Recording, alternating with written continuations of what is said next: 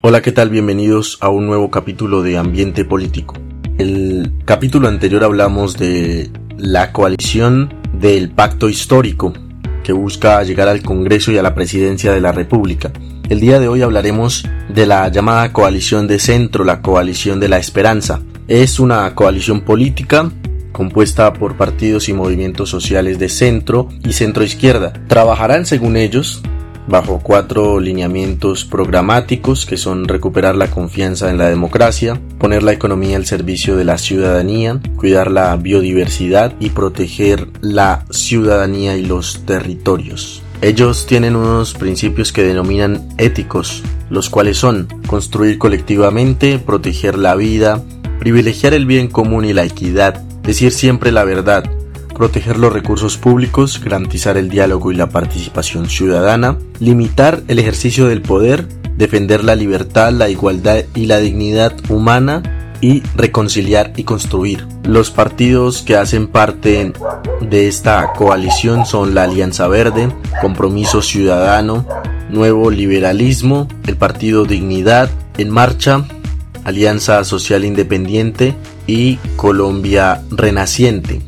Los precandidatos de esta coalición son Sergio Fajardo, Juan Manuel Galán, Juan Fernando Cristo, Jorge Enrique Robledo y está por definirse el candidato del Partido Verde. Carlos Amaya, exgobernador de Boyacá, ha señalado que hace parte de esta coalición sin embargo, aún no ha sido designado como candidato del Partido Verde. Tendrá que enfrentarse a Camilo Romero, que está más inclinado hacia el lado del pacto histórico y hacia y también con Sandra Ortiz, también boyacense del Partido Verde. Esta es una de las coaliciones que la ciudadanía ha denominado como del establecimiento, ya que por ejemplo Sergio Fajardo ha tenido nexos con el grupo empresarial antioqueño y en ocasiones han hecho parte de la financiación de su campaña. Juan Manuel Galán, por ejemplo, ha sido un poco incoherente. También hay que recordar que cursa una investigación ante la Procuraduría por el mal manejo de fondos en el proyecto hidroeléctrico Hidroituango durante su gobernación en Antioquia. Su discurso de que no están en los extremos y de no polarizar resulta un poco molesto, ya que ellos hablan de que no hacen parte de los extremos y de que no quieren polarizar. Sin embargo, esto ha denotado su tibieza a la hora de dar opiniones sobre casos concretos como el acuerdo de paz y también eh, han mostrado silencio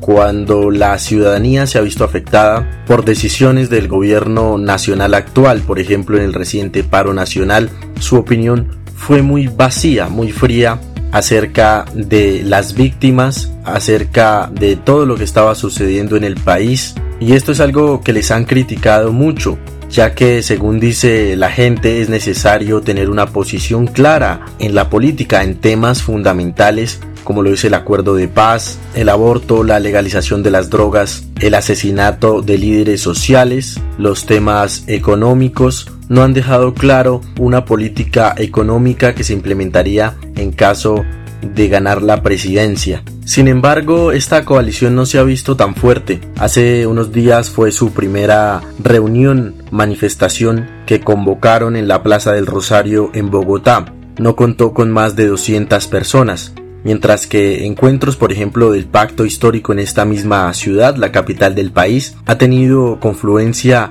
de más de 2.000 personas, por ejemplo, en la Plaza de Lourdes, en el lanzamiento del Pacto Histórico Juvenil por Bogotá. Además, cuenta con fracturas en algunos partidos que la integran.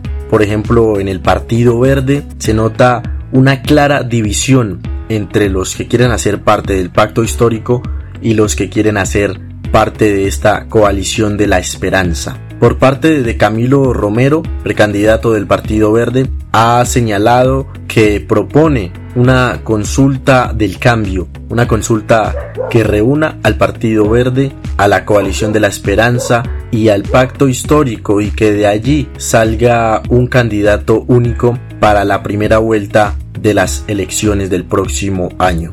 Sin embargo, el ala radical del Partido Verde encabezada por Angélica Lozano, ha dicho que no está dispuesta a aceptar esta propuesta y que continuarán, o por lo menos esa parte del partido, junto con la coalición de la esperanza. Hay que mencionar también a Alejandro Gaviria, candidato presidencial hasta el momento por un movimiento independiente. Sin embargo, el Partido Liberal, también algunos miembros del Partido Verde, le han hecho la propuesta de que se vincule o bien sea al Partido Liberal o a la coalición de la esperanza. Esta es otra de las fichas del centro que pretenden llegar a la Casa de Nariño el próximo año. Este fue un capítulo más de Ambiente Político. Nos vemos en un próximo capítulo. Yo soy Julián Barón.